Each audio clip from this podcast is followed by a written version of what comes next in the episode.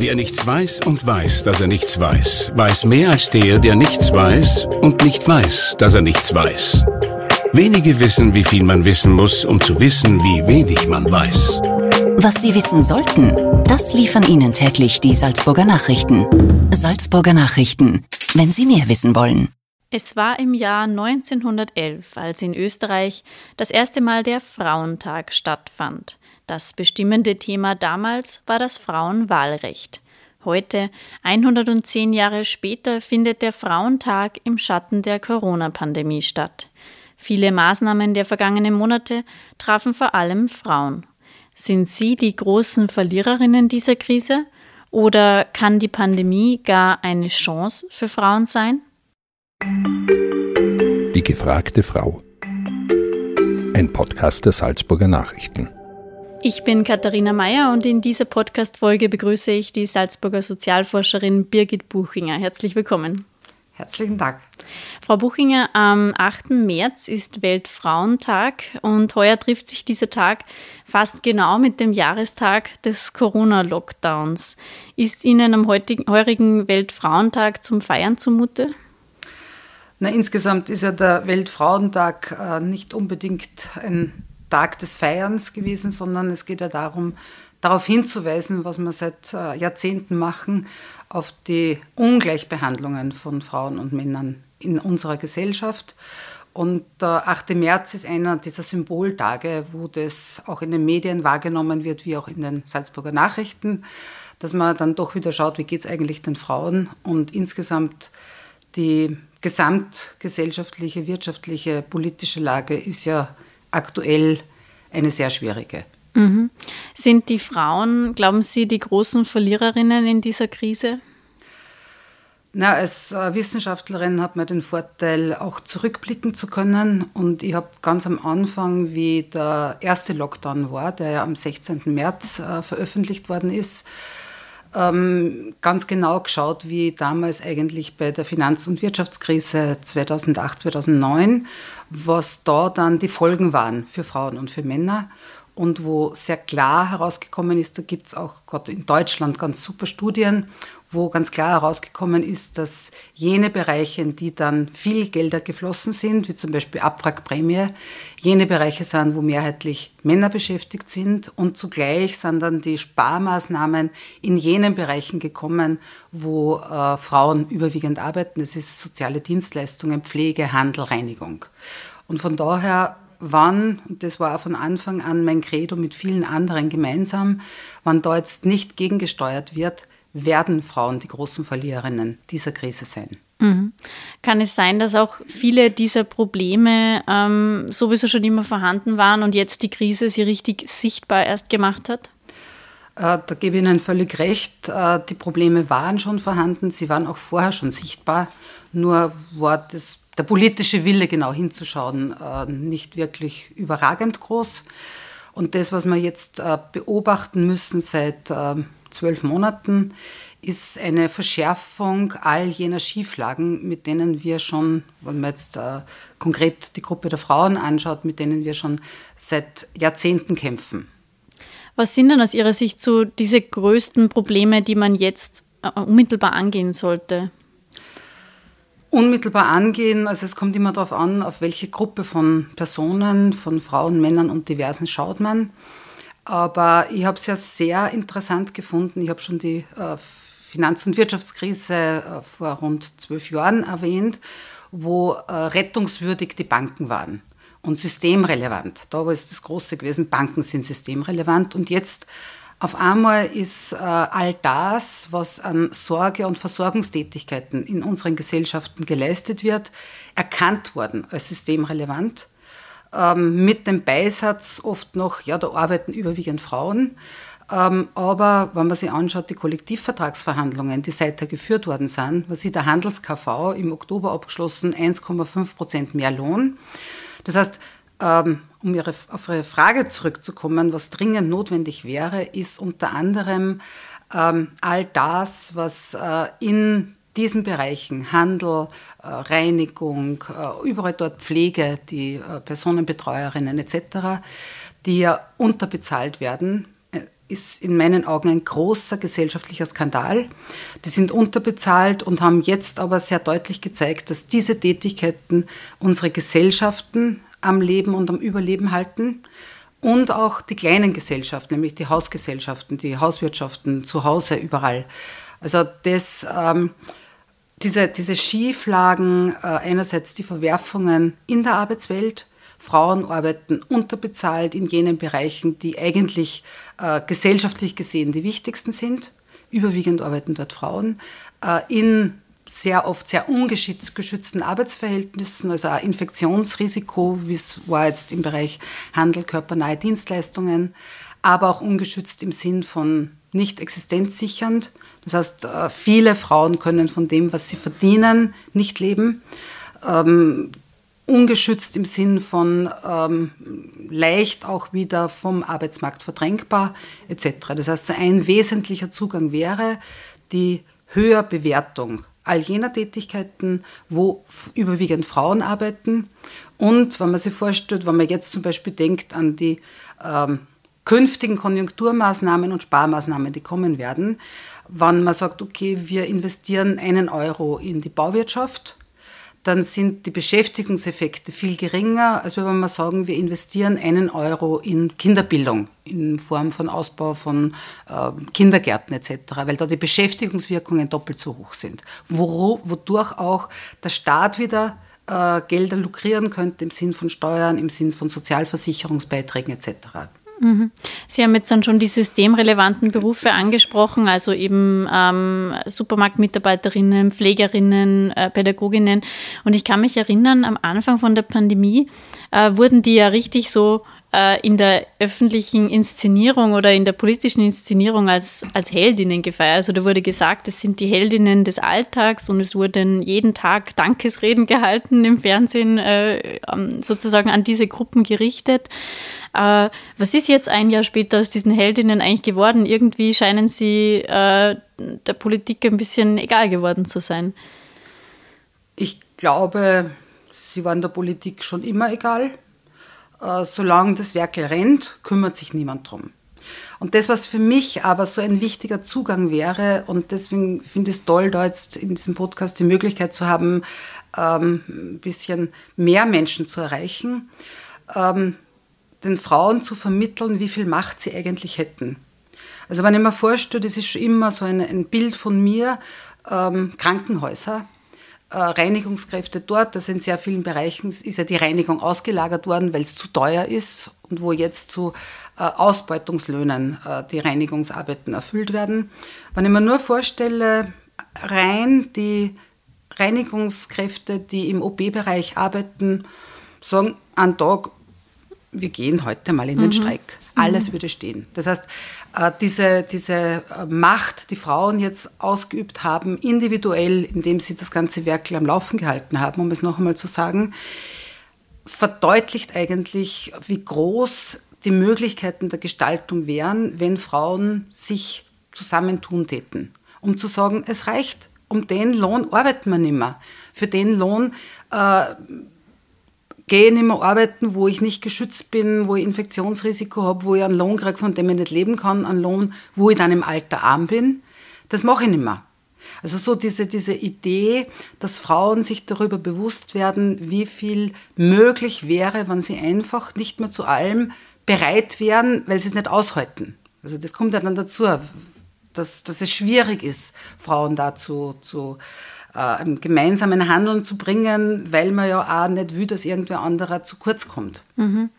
Äh, sehen Sie da ein bisschen einen Widerstand oder ist der ähm, von, von Frauen oder ähm, warten wir auf den eher noch vergeblich? Also Sie haben ja gesagt, wenn sich nichts, wenn das, wenn das Werkel weiterläuft, dann wird die Politik ja nichts machen sozusagen. Also was ich sehr spannend finde, es gibt ja immer wieder Umfragen, äh, wie geht es Frauen, wie geht es Männern in der Pandemie, was, hat, äh, die, die, was haben die Lockdowns bewirkt etc. Und ähm, ich beobachte, äh, beginnend eigentlich mit den ersten Umfragen im April letzten Jahres, dass für mich die Aussagen von Frauen noch nie so eindeutig waren im Sinn von, wir zahlen einen höheren Preis all das, was wir erkämpft haben in den letzten Jahrzehnten an Gleichstellung, äh, ist in Gefahr. Und wir werden nach der Krise schlechter dastehen als Männer. Das heißt, ähm, dieses, dieser Versuch, man kennt ja das selber, wenn man interviewt wird, dass man nicht unbedingt die schlechteste äh, Rubrik ankreuzt, sondern wenn man hat äh, ganz schlecht oder eher schlecht, dass man eher bei eher schlecht ist. Und jetzt habe ich das Gefühl, und das ist für mich wirklich sehr überraschend, dass äh, sehr ein großer Teil der Frauen ankreuzt, sehr schlecht. Das heißt, es scheint auf einer individuellen Ebene sehr klar spürbar zu sein, wie groß der Preis ist, wie groß die Kosten sind, die jetzt zu zahlen sind. Und es wird auch nicht mehr beschönigt. Das heißt, da sehe ich eine Veränderung im Sinn von ähm, widerständig werden, äh, sehe ich zurzeit nicht unbedingt die große Massenbewegung, also die im Sinn von einer positiv gestalterischen Massenbewegung ist. Ähm, wir werden dann nachher noch auf das äh, Konjunkturpaket kommen, also auf eine wichtige Forderung, die würde ich dann gerne mhm. nachher noch vorstellen, ja. weil da haben wir jetzt äh, Anfang Februar eine große Online-Konferenz gehabt, äh, zwei Tage lang, wo sich aus ganz Österreich ganz viele Frauen beteiligt haben. Also es war ganz eine tolle Veranstaltung und wo jetzt geplant wird, und es geht mehr oder weniger, der Slogan ist mehr für Care, also mehr für all diese Tätigkeiten, die Sorgen, äh, Versorgung bedeuten etc. Also für ein gutes Leben für alle. Und das ist so eine Bewegung, die viele Frauen, es gibt keine, keine, Steuerung, keine große Institution, die dahinter steht, aber wo wir versuchen wollen, wirklich all jene Frauen zu erreichen, die wir bislang nicht wirklich gut erreicht haben, nämlich genau äh, jene, die in diesen systemrelevanten Berufen arbeiten. Also da waren viele Beiträge von äh, Kindergartenpädagoginnen, von Frauen aus dem Pflegebereich, von Verkäuferinnen, die ihre Situationen geschildert haben. Und äh, denke mal, das ist ein Weg, dieses Bewusstsein zu vergrößern, dass jede alleine nicht alleine ist, sondern dass sehr viele in einer ähnlichen Situation sind. Mhm. Sie haben jetzt die Care-Arbeit angesprochen, also die ähm, Arbeit, die Frauen tagtäglich im Haushalt leisten oder in der Betreuung der Kinder oder in der Betreuung von Angehörigen. Ähm, diese Care-Arbeit war ja schon vor Corona sehr ungleich verteilt. Ähm, wissen Sie, wie sich das jetzt verändert hat durch die Maßnahmen? Hat sich das noch weiter, das Ungleichgewicht noch weiter verstärkt? Also dazu ist vielleicht zu sagen, dass man erstens, also es gibt ja die sogenannten Zeitverwendungsstudien, wo man dann genau sich anschaut, wohin geht die Zeit von Frauen und von Männern. Und die letzte aktuelle, die wir haben, datiert aus dem Jahr 2008, 2009. Das heißt, das mhm. sind alte Daten, wo damals das Verhältnis ungefähr ist, äh, Frauen leisten zwei Drittel der unbezahlten Arbeit im Haushalt, in der Betreuung von Kindern, in der Bildungsunterstützung von Kindern, in der Betreuung von Angehörigen, Männer ein Drittel. Das heißt, ähm, die Forderung seit, Jahr, seit Jahren geht, dass es eine neue Zeitverwendungsstudie geben soll und die äh, türkis-grüne Regierung hat jetzt endlich diesen Beschluss gefasst, diese Studie auch durchführen zu wollen. Wann, weiß ich noch nicht. Ja? Mhm. Aber es ist zumindest der politische Wille da, sich das neu anzuschauen.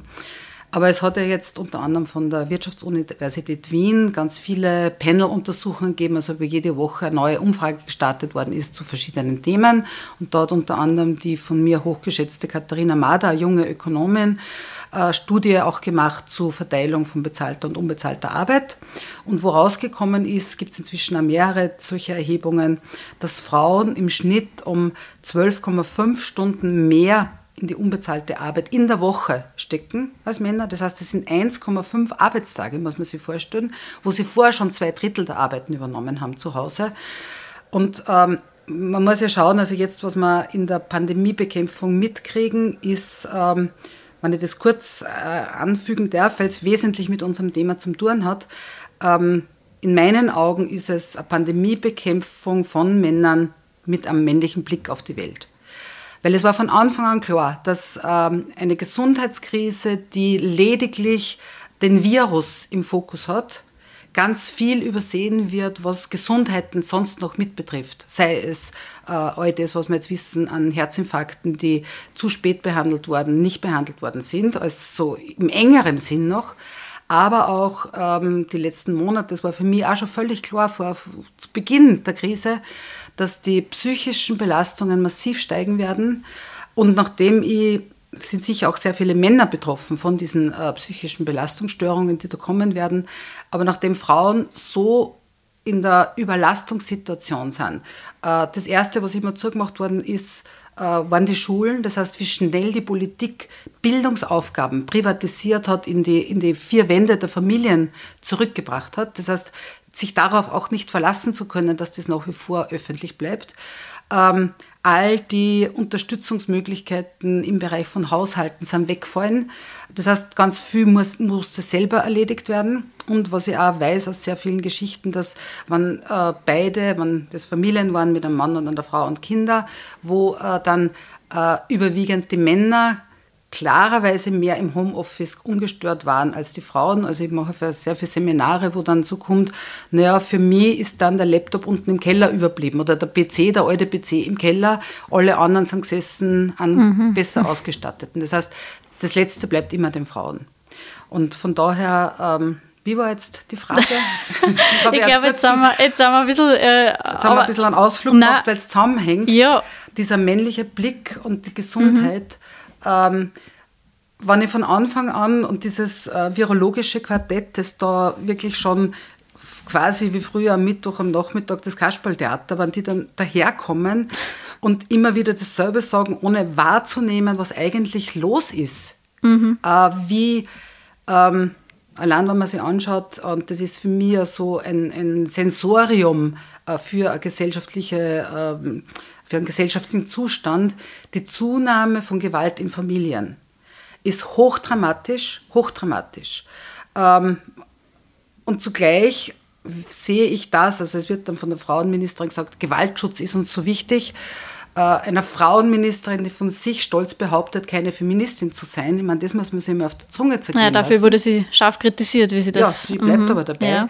Und Gewaltschutz genauso eng sieht wie jetzt der Pandemie, die Pandemiebekämpfung des Virus, nämlich Gewaltschutz ist äh, ganz eng gegriffen und wenn ich sage, die wesentlichste Maßnahme, um Gewalt gegen Frauen im familiären, häuslichen Zusammenhang äh, bekämpfen zu wollen, hintanhalten zu können, äh, dann ist es eigenständige Existenzsicherung von Frauen. Wir wissen von allen Gesellschaften dort, wo Frauen mehr und mehr von dem Geld, das sie verdienen, leben können, desto geringer wird die Gewalt gegen mhm. Frauen. Mhm. Und warum? Weil Frauen sehr klar sagen können, ich kann gehen ich lasse mir, das nicht, lass mir das nicht gefallen, ich kann gehen, ich bin nicht in dieser Abhängigkeit drinnen.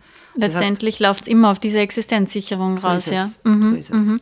Sie haben vorhin äh, die Ökonomin Katharina Mader erwähnt und da wollte ich Sie eh noch fragen ähm, zum Thema Care-Arbeit, weil wir eben über diese unbezahlte Arbeit gesprochen haben, die Frauen tagtäglich leisten. Ähm, Katharina Mader hat vorgeschlagen, dass eine 30-Stunden-Woche für alle dieses ähm, Problem lösen könnte, weil dadurch äh, die unbezahlte Arbeit gerechter aufgeteilt werden könnte. Würden Sie das auch befürworten oder wäre das ein Weg, um aus von politischer Seite her diese Arbeit gerechter unter den Geschlechtern aufzuteilen? Ich denke mal, Zeit ist überhaupt die politische Kategorie, Kategorie aktuell. Hm, die Katharina Mader hat das mit 30 Stunden beziffert. Ich würde mal, also es gibt verschiedene Zugänge. Ähm, mein, meine Form, das zu formulieren, ist immer verkürzte Vollzeit für alle. Und wenn man sich anschaut, all die Bereiche, die ich zuerst erwähnt habe, Pflege, Handel, äh, all der, dort, wo äh, persönliche Dienstleistungen geleistet werden, die hoch äh, anstrengend sind, ähm, was machen die Frauen? Sie arbeiten auf Teilzeitbasis. Das heißt, sie fahren das verkürzte Vollzeitmodell individuell, weil man diese Jobs nicht 40 Stunden ein Leben lang durchhält. Das heißt, äh, Teilzeitarbeit ist da das Mittel der Wahl, mit dem, dass Frauen dafür die Kosten zahlen. Also äh, Teilzeitarbeit bedeutet Armutsgefährdung während der Erwerbstätigkeit, wenn ich zum Beispiel mm, einer, aus einer Beziehung aus in eine Scheidung komme und ist ein sicheres Ticket für die Armut im Alter. Das heißt, das, was wir beobachten, ist ähm, eine riesige Entwicklung, dass Frauen, ganz viele Frauen äh, aller Schichten im Alter arm sein werden oder in Abhängigkeiten von ihren Ehemännern, Partnern oder eben vom Staat. Mhm. Das heißt, das war ein Zugang, äh, Arbeitszeitverkürzung. Es gibt von der Frika Haug, das ist eine der großen alten Damen der Sozialforschung in Deutschland, das Modell 4 in einem Perspektive. Das ist, ähm, sie geht davon aus, ein Tag hat, äh, darf ich das noch kurz sagen? Na, sowieso, sowieso. Ein Tag Bitte. hat äh, 24 Stunden. Acht Stunden beziffert sie für die Zeit des persönlichen Schlafes. Ich weiß nicht, ob Sie dazu kommen auf acht Stunden. Normalerweise ist es eh hochgegriffen, aber es ist eine ja. schöne Vorstellung. Und dann bleiben 16 Stunden. Und sie sagt, 16 Stunden sind vier Stunden für bezahlte Arbeit, vier Stunden für unbezahlte Arbeit, vier Stunden für äh, all das, was die eigene Musse, die eigene Entwicklung, Fortbildung und was immer anbelangt und vier Stunden Aktivitäten für die Gesellschaft, mhm. sei es jetzt im Sinn von Vereinen, äh, äh, Ötternbeirat, was auch immer. Ja. Das heißt, ähm, und finanziert wäre das Ganze. Man, die Frage wird aktuell überhaupt nicht gestellt, äh, zumindest nicht von der Regierung, auch nicht, äh, wurscht. Ähm, die Frage, wir erleben aufgrund der Digitalisierung unglaublich in bestimmten Branchen unglaubliche Produktivitätszuwächse. Ähm, man beziffert das im Schnitt zwischen 10 bis 30 bis 40 Prozent. Das heißt, diese Produktivitätszuwächse äh, zu resozialisieren, im Sinne des einfach unseren Gesellschaften zurückzubringen, weil diese ganzen äh, Unternehmen nutzen unsere Infrastruktur, nutzen unsere Bildungssysteme, weil dort die Menschen, äh, das heißt, die nutzen all das, äh, was unsere Gesellschaften produzieren, mit Steuern von uns bezahlt werden. Und das in die Gesellschaften zurückzuspeisen, wäre der eine Weg, äh, um das weil diese Corona-Pandemie trifft ja zusammen mit der Arbeitswelt 4.0, mit dieser massiven Digitalisierung, die ja durch diese Pandemie einen Schub erhalten hat, wie er wahrscheinlich zeitverzögert in zwei, drei Jahren kommen war. Und all das bedeutet, dass man sehr viele unserer Systeme, seien es Steuersysteme, ähm, alle diese Systeme neu denken muss vor diesem Hintergrund. Und da finde ich die vier in einem Perspektive einfach wunderbar. Weil worum geht es? Es geht um ein gutes Leben für alle. Und dann wäre genug Zeit für Kinderbildung, da konnten sie dann die Väter beteiligen, etc. etc. Mhm. Aber es wird nicht gehen ohne Arbeitszeitverkürzung. Mhm. mhm. Bei vollem Lohnausgleich. Das muss man sich auch wieder anschauen, branchenspezifisch. Ich würde gern, gern äh, noch gern auf die Rollenbilder eingehen, beziehungsweise was Corona oder diese Pandemie jetzt mit den Rollenbildern gemacht hat.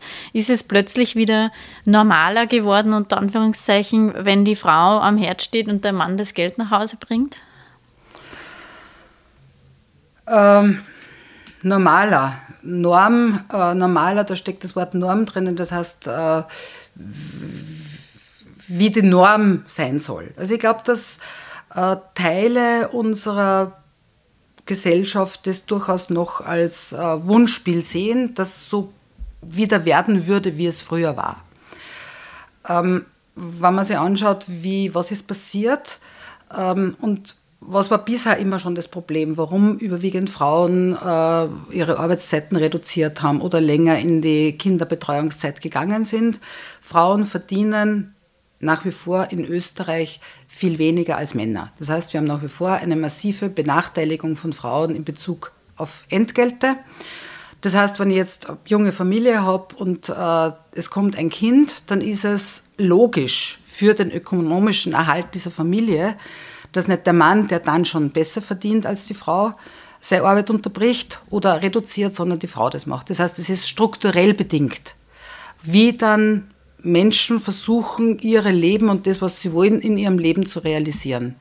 Und das, was wir jetzt erlebt haben, war eben Rückzug des Staates aus öffentlicher Bildung, Rückzug des Staates, man hat ja die Kinder nirgends mehr hinbringen können, mit, wenn Kinder da waren oder wenn äh, zu pflegende Angehörige, auf einmal sind die äh, 24-Stunden-Betreuerinnen zum Teil nicht mehr über die Grenze gekommen und so weiter und so fort. Warum das dann so automatisch immer die Frauen übernommen haben. Also wahrscheinlich wird es da auch notwendig sein und da bräuchten die Frauen wahrscheinlich auch Unterstützung, durchaus in die Diskussionen mit ihren Partnern einzusteigen und zu sagen, heute bin ich weg oder heute ist mein Homeoffice-Tag und du kümmerst dich um die Geschroppen. Ja? Also warum das so massiv schnell gegangen ist. Also ich glaube, wenn ich jetzt wieder diese Umfragen mir anschaue, dann denke ich mir, es äh, wurlt im Untergrund, auch bei diesen Frauen, die das jetzt übernommen haben.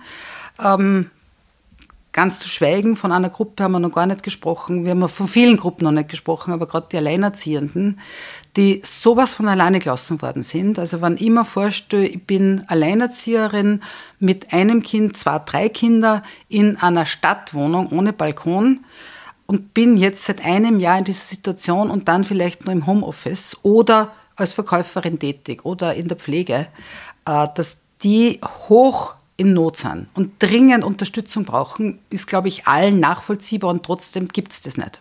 Mhm.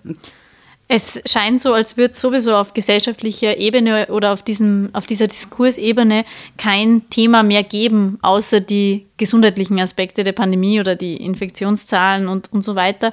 Ähm, andere Themen wie zum Beispiel jetzt, ich sage jetzt mal, der Klimawandel scheinen überhaupt nicht mehr auf der Agenda zu sein. Glauben Sie, verhält es sich mit feministischen Themen, Themen der Gleichberechtigung, äh, Gleichbehandlung auch so? Also werden die jetzt einfach vergessen, weil es vermeintlich wichtigere Dinge unter Anführungszeichen gibt? Der, der politische Wille war noch nie ein feministischer Wille im Sinn von, äh, dass dort äh, auf der großen Politikebene das ein zentrales Thema gewesen wäre das, was die autonome Frauenbewegung in den 70er Jahren erreicht hat, bis hinein in die 80er Jahre, war eben so einen großen Druck auf der Straße zu erzeugen, dass keine Partei mehr und keine Regierung mehr an diesen Forderungen vorbei hat können. Das heißt, das, was ich am Anfang gesagt habe mit dem äh, Satz, es reicht, äh, individuell ähm, haben wir viel Möglichkeiten zu gestalten. Da ist die Frage, wie wir das in eine Bewegung wieder bringen, um zu sagen, es reicht. Also die, die Politik, die gemacht wird, wird nicht gemacht für Frauen und auch nicht für Männer im Sinn von einem guten Leben für alle, sondern wird aktuell gemacht für die Reichen, die das eh richten können. Und da äh, sind die Frauen nie dabei. Kann diese Krise jetzt vielleicht sogar eine Chance sein, um äh, jetzt sozusagen endlich diese Probleme auch anzugehen, indem sie sichtbarer werden? Ich kann mir vorstellen, dass es eine Chance ist und jetzt äh, mit diesen Aktionen äh, mehr für Care äh, wird eine, eine, schon eine Aufmerksamkeit erzeugt. Also es gibt ja, ich habe es am Anfang angesprochen, äh, von einer Organisation von, von Ökonominnen und verschiedenen anderen äh, dieses Konjunkturpaket für ein mhm, gutes Leben. Das wollte ich gerade ansprechen, ja genau. Die 12 Milliarden für ein gutes Leben für alle von FAM Fiscal äh, heißt diese, dieser lose Zusammenschluss. Und ähm, wo eben 12 Milliarden investiert werden sollen, zusätzlich zu all dem, was sonst noch läuft, in ein Zukunfts- und Bildungspaket wo 5 Milliarden rein sollten. Da ist dabei die ganzen, der Ausbau der Kinderbildungseinrichtungen, äh, wo sehr viele noch immer nicht in ausreichend ausgebaut sind, gerade in ländlichen Bereichen, die dann kompatibel wären mit einer Erwerbstätigkeit äh, von Frauen. Ein Pflegepaket im Ausmaß von 4 Milliarden und ein Solidaritäts- und Lebensrettungspaket im Ausmaß von 3 Milliarden. Also wo es genau darum geht, die äh, jetzt so unterbezahlten Berufe höher zu bewerten, da einfach aufzustocken im Sinn von einer solidarischen Lohnpolitik, die wir auch schon sehr lange fordern, im Ausbau von Infrastrukturen, das heißt äh, im Bereich von Gesundheit, im Bereich von Pflege, zur Unterstützung, äh, weil dort eben dann qualitätsvoll hohe, hochwertige Arbeit geleistet werden kann. Das heißt, diese 12 Milliarden für ein gutes Leben für alle, wo ungefähr allein für das, was im Pflegepaket drinnen wäre, rund 135 Arbeitsplätze geschaffen werden könnten. Wir haben jetzt 500.000 äh, Menschen, die erwerbsarbeitslos sind. Das heißt, da wäre viel möglich. Und ähm, ist halt die Frage, wie wir den Druck erzeugen können, dass sich dem ganz viele anschließen, weil davon Frauen, Männer und Diverse auf ganz viele Kinder profitieren würden. Mhm. Nehmen wir an, der politische Wille ist dann irgendwann da. Mhm. Äh, glauben Sie, dass die Gleichberechtigung schon ausreichend in den Köpfen der Menschen angekommen ist, in den Köpfen der Gesellschaft, äh, um wirklich nachhaltig auch ähm, etwas zu verbessern?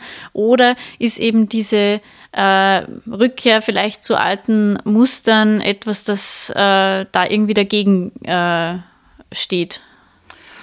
Also insgesamt ist es zu sagen, dass jetzt vor, dem, vor der Ebene des, des Rechts, vor der Gleichberechtigung ja im Laufe der letzten 50 Jahre ja quasi, wir sind gleichberechtigt. Wir, wir hätten die gleichen Rechte als Frauen wie Männer. Nur faktisch ist es so, dass die Ungleichbehandlung nach wie vor dominant ist. Ähm, Gerda Lörner, äh, Historikerin, US-amerikanische Historikerin, also eine der, der äh, Frontfrauen der äh, Frauenforschung in den USA, die ja österreichische Wurzeln hat, in Wien geboren war, ähm, hat in einem ihrer Bücher mal ähm, diesen Satz geprägt, jede Frau, unabhängig was sie später in ihrem Leben machen soll, sollte ein Jahr Frauengeschichte studieren. Ähm, ich glaube, es ist so wesentlich und ich mache ganz viele Fortbildungen auch zu äh, Geschichte der Frauenbewegungen, äh, Feminismus etc., wie viel schon verloren gegangen ist an Wissen. Äh, allein, dass die Jungen, das müssen einfach müssen es wissen, dass man bis, zum, äh, bis zur Familienrechtsreform in den 70er Jahren unter Christian Broder mussten Frauen, die verheiratet waren, ihre Männer fragen, ob sie arbeiten gehen dürfen. Sie durften keine Mietverträge unterzeichnen, sie durften keine Mitteilungen aus der Schule unterzeichnen, weil es alles das, der Haushaltsvorstand, der männlich war, machen musste. Mhm. Ähm, das heißt, wie, wie kurz erst die Zeit ist, wo diese Gleichberechtigung, das war es mir wichtig, das äh, klarzustellen, auf der rechtlichen Ebene vorhanden ist und wie tief verwoben, wir sind ja alle so sozialisiert, bin ja ich auch genauso, wie tief verwoben wir in dieses äh, weiblich sozialisiert werden hinein, äh, noch immer das in uns wirkt. Das heißt, ähm, je mehr man darüber spricht. Äh, deswegen glaube ich auch, dass es ganz wichtig ist. Ich, ich würde wunderbar finden, wenn man so quasi äh, strukturierte Form immer Bürgerbeteiligungsverfahren hätte, Bürger, Bürgerinnenbeteiligungsverfahren, wo alle einfach drüber miteinander diskutieren und da sitzt der Bauer und da sitzt äh, die Reinigungskraft und da sitzt der Manager miteinander in einem Raum und sie unterhalten sie 48 Stunden darüber, wie sie gern eine Gesellschaft haben möchten. Und aus dem dann, also ich glaube, dass politische Bildung nicht einfach mit einem Vortrag passiert, sondern im Klaren auch immer wieder die Möglichkeit haben, über das eigene zu reflektieren, über die eigenen unerhörten Wünsche etc. Bei Frauenthemen ist vielen jungen Frauen wahrscheinlich ähm, das alles schon sehr selbstverständlich, oder? Mhm. Also, wie Sie es angesprochen haben, es ist ihnen nicht mehr bewusst, wie es eigentlich auch ausschauen könnte, wenn etwas nicht passiert wäre vor ein paar Jahrzehnten, oder? Ja. ja. Also es läuft jetzt gerade auf Dreisat, glaube ich, äh, das äh, Kudamm 56 und mhm. 59 ja. Äh, Spielfilm in mehreren Staffeln. Und ich finde, äh, es ist selten so, dass äh, ein, ein, Klima einer Zeit so wunderbar eingefangen wird, diese Enge, diese Abhängigkeit von dieser jungen Frau. Ja, diese super Serie. Ich ähm, also auch, das ja. würde ich mhm. allen empfehlen. Ja, äh, schaut sich das an, weil da kriegt man mit, was wir in Gefahr sind zu verlieren, mhm. wann wir es nicht schaffen, äh, das, was wir bis jetzt erkämpft haben, für jede einzelne Frau und wo noch viel zu erkämpfen ist, ja, weil äh, die Armutsgefährdung von Frauen, von Alleinerziehenden, von all denen, die an den Rand gedrängt werden, ja riesengroß ist. Aber auch auf der rechtlichen Ebene, wie schnell was passieren kann. Also ich sage nur äh, äh Einschränkung des, äh, der Fristenlösung, äh, so wie es jetzt in Polen passiert, in Ungarn schon kommt, etc., wo es eigentlich mhm. geht darum, ja das Selbstbestimmungsrecht von Frauen und damit auch von Männern. Also ich glaube, dass, äh, und Männer haben das noch alle nicht kapiert, dass so viel an Befreiungsmöglichkeiten für sie auch drinnen liegen würde, wann sie sich aktiv einschreiben würden in diese Bewegung äh, Selbstbestimmung für alle. Mhm. Ein Appell an Männer am Ende, finde ich, sind gute Schlussworte. Äh, vielen Dank. Wir sind nämlich schon am Ende unserer heutigen Folge angelangt. Vielen Dank, Frau Buchinger, für das interessante und spannende Gespräch. Vielleicht darf ich noch kurz ergänzen, ja. dieses äh, feministische Natürlich. Konjunkturpaket kann unterschrieben werden, da läuft eine Petition und Sie würden die gern bitte beim Podcast die Petitionsadresse genau, unterbringen. Das, ist, das, das ist sicher kein Problem. Okay. das machen wir natürlich gerne. Ähm, ja, vielen Dank. Vielen Dank auch. Vielen Dank auch bei allen Zuhörerinnen und Zuhörern fürs Dabeisein. Ich freue mich wie immer, wenn ihr unseren Podcast weiterempfehlt oder uns euer Feedback schickt. Bis zum nächsten Mal bei der gefragten Frau. Das war ein Podcast der Salzburger Nachrichten. Redaktion Katharina Mayer und Sabrina Klaas. Wenn Sie mehr wissen wollen, finden Sie uns im Internet unter www.sn.at.